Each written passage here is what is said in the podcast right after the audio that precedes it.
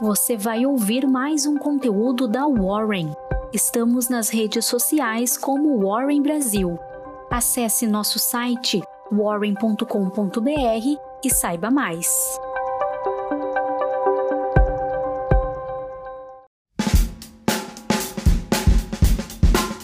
Muito bom dia! Hoje, sexta-feira, dia 29 de janeiro. Estamos começando mais uma Warren Call.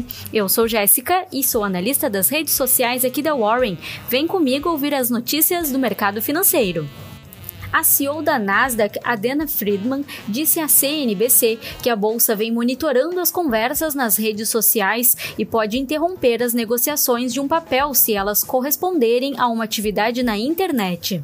O comentário de Friedman vem no momento em que uma enxurrada de discussões na rede social Reddit desencadeou aumentos de preços devastadores em ações como a da GameStop, AMC e Nokia, sem razões fundamentais por trás dos movimentos das ações. Friedman disse que o papel da Nasdaq como uma organização autorreguladora, entre aspas, é garantir que a atividade no mercado seja legítima, erradicando casos de manipulação. Depois de seis quedas, o Ibovespa finalmente encontrou espaço para reagir. Em meio ao cenário externo mais favorável a ativos de risco, o índice brasileiro emplacou uma alta de 2,59%, voltando aos 118 mil pontos. O movimento que na quarta-feira, dia 27, causou turbulência no mercado norte-americano chegou a B3 nesta quinta. Empresas com altos volumes de operações vendidas, como o IRB Brasil e Cogna, avançaram nessa sessão. IRB Brasil teve alta de 17,82% e Cogna de 5,03%. Na visão geral, o setor imobiliário foi a grande estrela desta quinta. O pior já passou? Com papéis altamente descontados devido à pandemia da Covid-19, as ações de administradoras de shopping centers encerraram a sessão no azul. A Iguatemi teve alta de 7%, liderando os ganhos do setor, seguida pela Multiplan com alta de 6,85% e BR Malls com alta de 5,89%. Outro setor esquecido que nesta sessão ressuscitou foi o financeiro.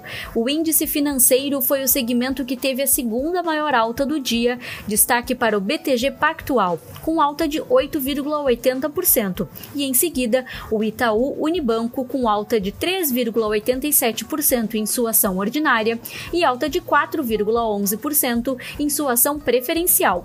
Este declarou o nome da nova sociedade após a cisão com a XP, a qual se chama chamará Expart.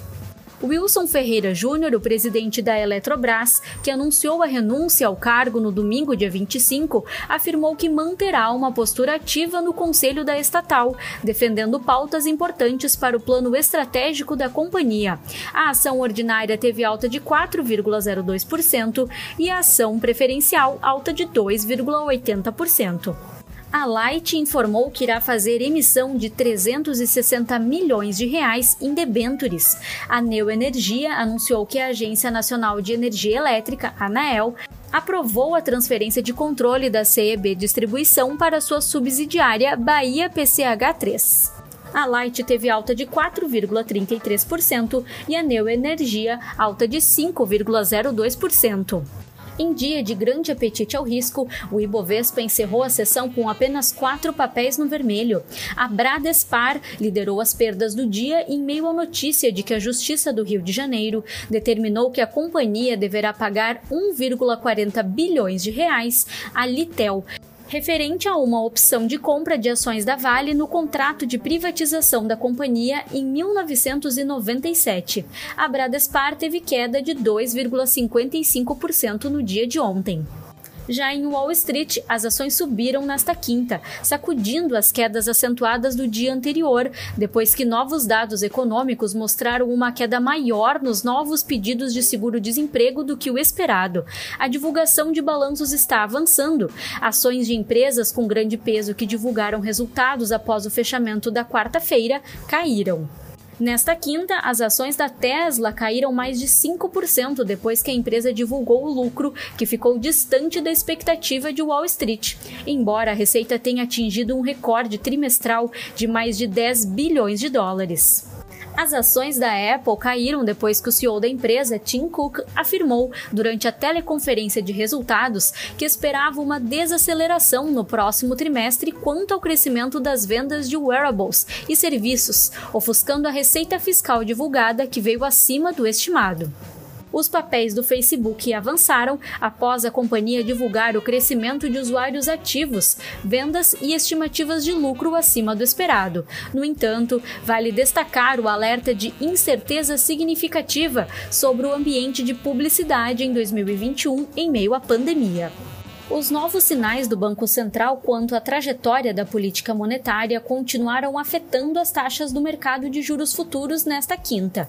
Na ponta mais curta, o contrato para janeiro de 2022 recuou 2,61%.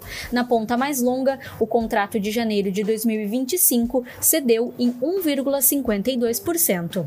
E agora, notícias do Risco Brasil. O crédito default swap de 5 anos do Brasil está em 177 pontos.